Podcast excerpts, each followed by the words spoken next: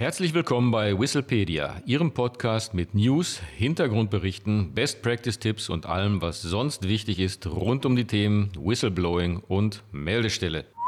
Auf geht's! Hallo und herzlich willkommen zu einer weiteren Ausgabe von Whistlepedia. Heute mal mit mir, dem Adrian König und an meiner Seite Caroline Himmel. Heute wollen wir über den vierten Abschnitt des Hinweisgeberschutzgesetzes sprechen. Dabei geht es um die Schutzmaßnahmen. Wir möchten reden über die Schutzvoraussetzungen, den geschützten Personenkreis und um einen möglichen Schadensersatz nach Repressalien. Kommen wir zur ersten Frage. Was sind die Voraussetzungen für den Schutz hinweisgebender Personen und gibt es weitere geschützte Personen? Zunächst muss die Meldung an eine interne oder externe Meldestelle erstattet worden sein oder offengelegt worden sein.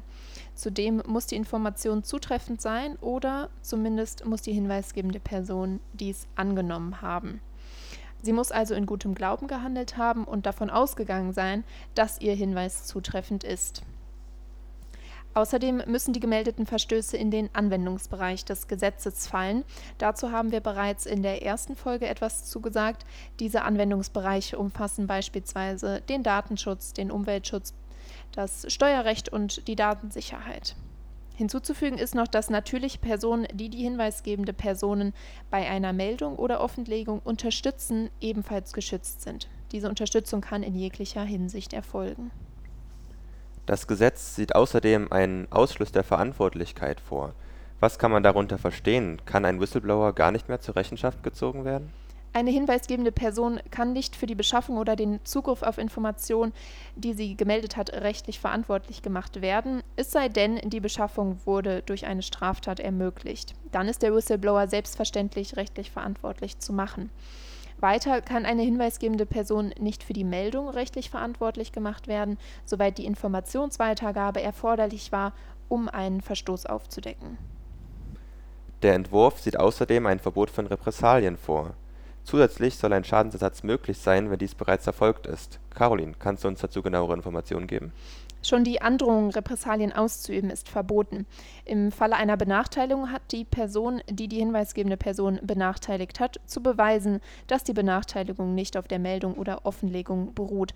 Man spricht hier von einer Beweislastumkehr. Nehmen wir einmal das typische Beispiel Arbeitgeber, Arbeitnehmer. Sobald der Arbeitgeber eine Kündigung gegenüber einem Whistleblower ausgesprochen hat, muss der Arbeitgeber beweisen, dass die Kündigung nicht auf der Meldung beruht. Außerdem muss der Schaden aus Repressalien ersetzt werden.